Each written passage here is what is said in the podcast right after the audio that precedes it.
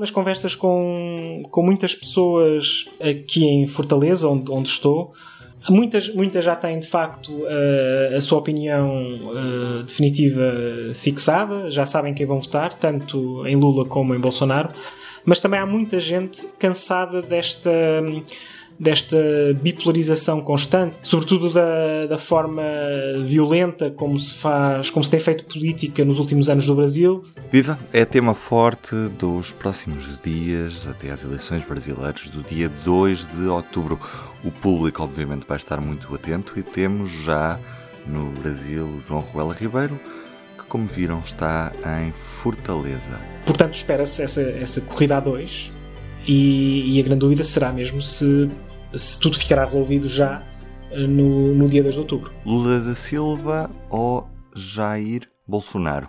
Um deles será o próximo presidente do Brasil. O desafio é simples. Comecei por pedir ao João que me explicasse o contexto que nos leva a estas eleições. Afinal, como está hoje o Brasil? A governação de Jair Bolsonaro está muito longe de ser consensual, apesar de alguma uh, incapacidade um, na, na, governação, fruto do, um, da falta de coordenação política, sobretudo com o Congresso por parte do governo e o que impediu que muitas das, de, dos pontos do programa de Bolsonaro não fossem um, aplicados como ele desejaria. Apesar disso, sobretudo pela forma uh, de comunicação de Bolsonaro e pela forma de mobilização até dos seus, dos seus apoiantes, há várias áreas que foram afetadas Uh, pela, por estes quatro anos de, de Bolsonaro.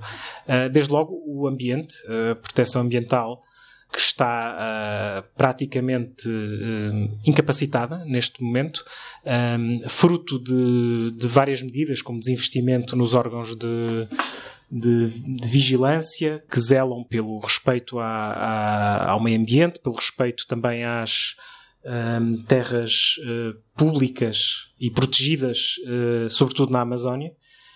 Um, nestes últimos quatro anos, essa, essa vigilância, essa, esse trabalho de, de proteção uh, ambiental praticamente paralisou. E, e isso reflete-se em, em, vários dados, como o aumento brutal da, desflorestação na, na floresta amazónica, o número grande de, de incêndios também em, não só na Amazónia, mas noutros ecossistemas, como o Pantanal. Um, isso é tudo fruto de um discurso uh, público por parte de Bolsonaro e dos seus apoiantes uh, muito crítico uh, da ecologia, da, de todos os temas de, de ambientalismo e de, de sustentabilidade a ideia de Bolsonaro para, para a Amazónia, também para as terras indígenas, é uma ideia de, de, exploração, de exploração dos recursos naturais. Outro ponto incontornável é, é, é a gestão da pandemia. Uh, como se sabe, mais uma vez, pelo discurso público de Bolsonaro, uh, houve uma oposição desde o início da crise pandémica uh, a medidas de, de contenção do, dos surtos. Uh, Bolsonaro não queria suspender a atividade económica, entrou em guerra, numa guerra jurídica e política com os governadores que, na sua maioria, uh, seguiam as recomendações da, da Organização Mundial da Saúde. Uh, desvalorizou o impacto uh, do vírus, preferindo focar-se no impacto económico que essas medidas iriam acarretar. E isso salva-se num, num, número muito grande de mortes, mais de 600 mil desde o início da pandemia, o que é um número muito alto para o Brasil, e sobretudo muito, muito alto em faixas etárias mais jovens do que na Europa, por exemplo, também porque a população do Brasil é mais jovem mas também porque a proteção de certos grupos, como indígenas, uh, as favelas, uh, a comunidade prisional, uh, as pessoas, sobretudo as pessoas mais pobres, não é? das periferias, essa proteção social, de saúde e económica é muito baixa, logo isso, isso refletiu-se. E, e a herança económica que também aí entra, entra um contexto que não era possível de gerir por Bolsonaro, que é o contexto que vivemos da subida acentuada da inflação em todo o mundo. Uh, dos, os, os, preços subiram bastante no, último ano, deixando milhões de pessoas novamente a conviver com a fome, que tinham atingido algum nível de, de prosperidade e segurança económica hoje estão enfrentam uh, enfrentam esse fantasma da fome que pensavam já ter sido ultrapassado. Esse é hoje um dos temas dominantes da campanha e das preocupações dos, dos brasileiros. Por outro lado, provavelmente a área em que uh, a marca, eh, em termos daquilo que os próprios apoiantes uh, mais radicais de Bolsonaro uh, desejavam, a marca deixada talvez seja na flexibilização do, do porte, da compra e do porte de armas de fogo. Bolsonaro aprovou vários diplomas, sem passar pelo Congresso, que vieram flexibilizar a compra e o porte de armas pela população, ou seja, tirou uma série de requisitos uh, para que cidadãos civis pudessem comprar armas de fogo e, e há uma subida exponencial uh, do número de, de armas na, nas mãos da população como nunca se viu no Brasil. E dado o historial de, de problemas de insegurança, de, até de, por exemplo, de violência doméstica, de violência contra as crianças. Isso é algo que preocupa muito uh, os defensores do desarmamento e os especialistas em segurança pública. Na ótica de Bolsonaro, essa é uma medida precisamente para contrariar os índices de insegurança vividos no Brasil. É, é a filosofia de que um cidadão armado poderá defender-se a si e à sua família na eventualidade de um, de um assalto ou de um, de um ataque. Sabemos hoje que as sondagens dão uma vitória Lula da Silva, o candidato apoiado pelo PT, o Partido dos Trabalhadores, mas a distância entre os dois candidatos, de certa forma, tende a esbater-se. Está esta eleição, João, mais aberta do que inicialmente se previa?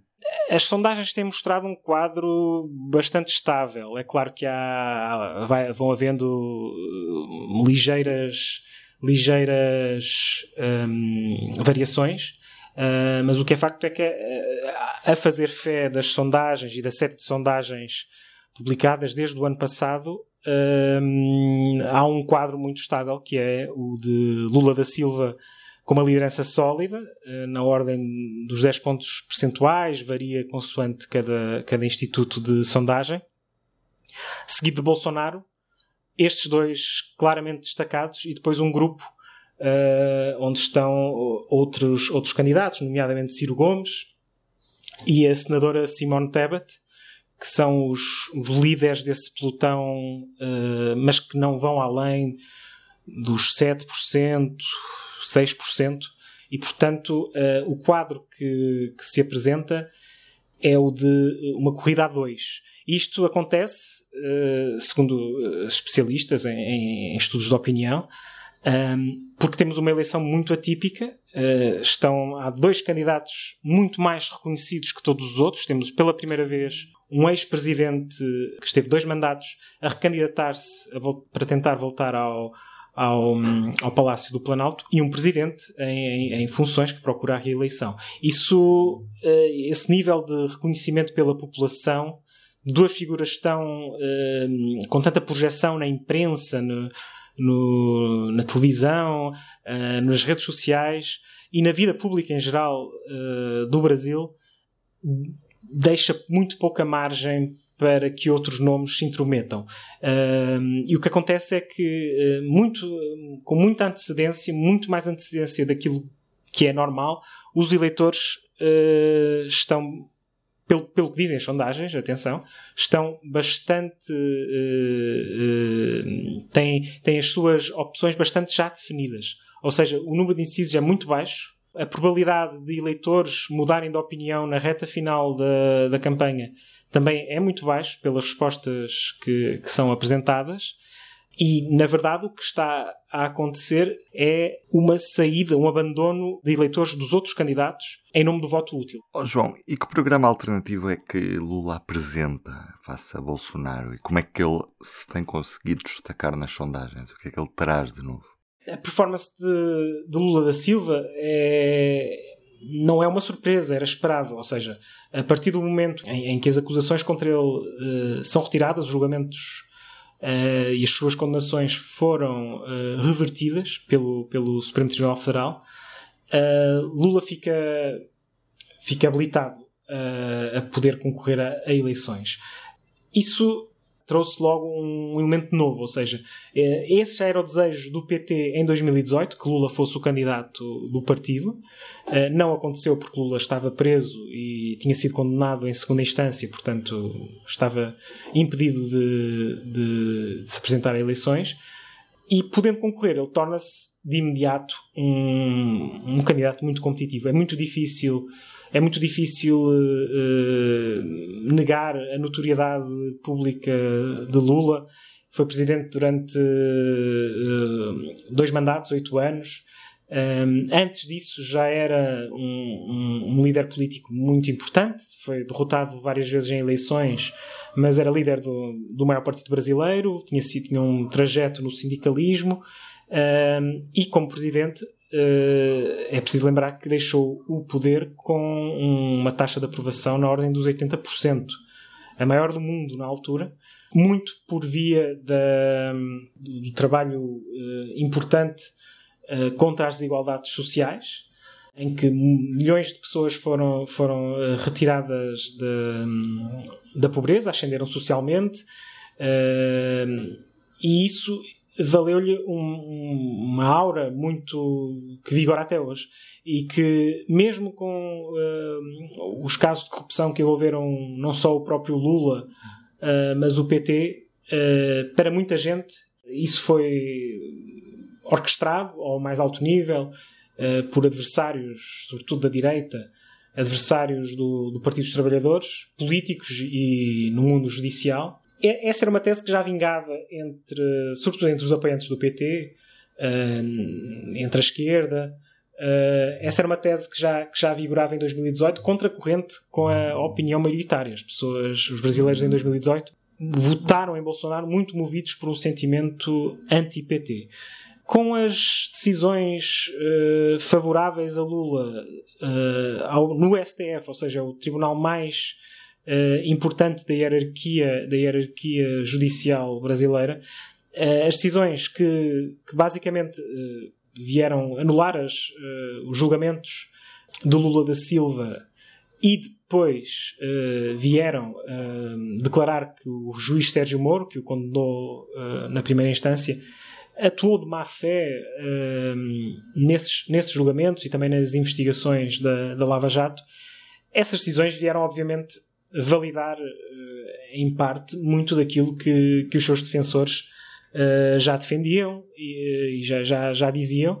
Isso tudo associado a um contexto de, de crise económica muito profunda, de agravamento das desigualdades, cria uh, as condições para que a memória afetiva, sobretudo dos mais pobres, sobretudo no Nordeste, uh, mas também no, noutras regiões do país, que essa memória afetiva dos anos de Lula, que foram de prosperidade e de, e de ascensão social, como, como já, já expliquei, essa memória afetiva está claramente, claramente um, ativa. Ficamos, João, de falar sobre aquilo que pode vir a ser o rejeitar dos resultados eleitorais por parte dos apoiantes de Bolsonaro. É um tema forte também da campanha, mas isso fica para outro dia. Para já, é expectável que seja hoje que Vladimir Putin fale publicamente sobre a Ucrânia, a situação de guerra, quando sabemos que nas últimas semanas a Rússia tem perdido terreno no leste ucraniano. Eu sou o Ruben Martins, do P24 é tudo por hoje. Até amanhã.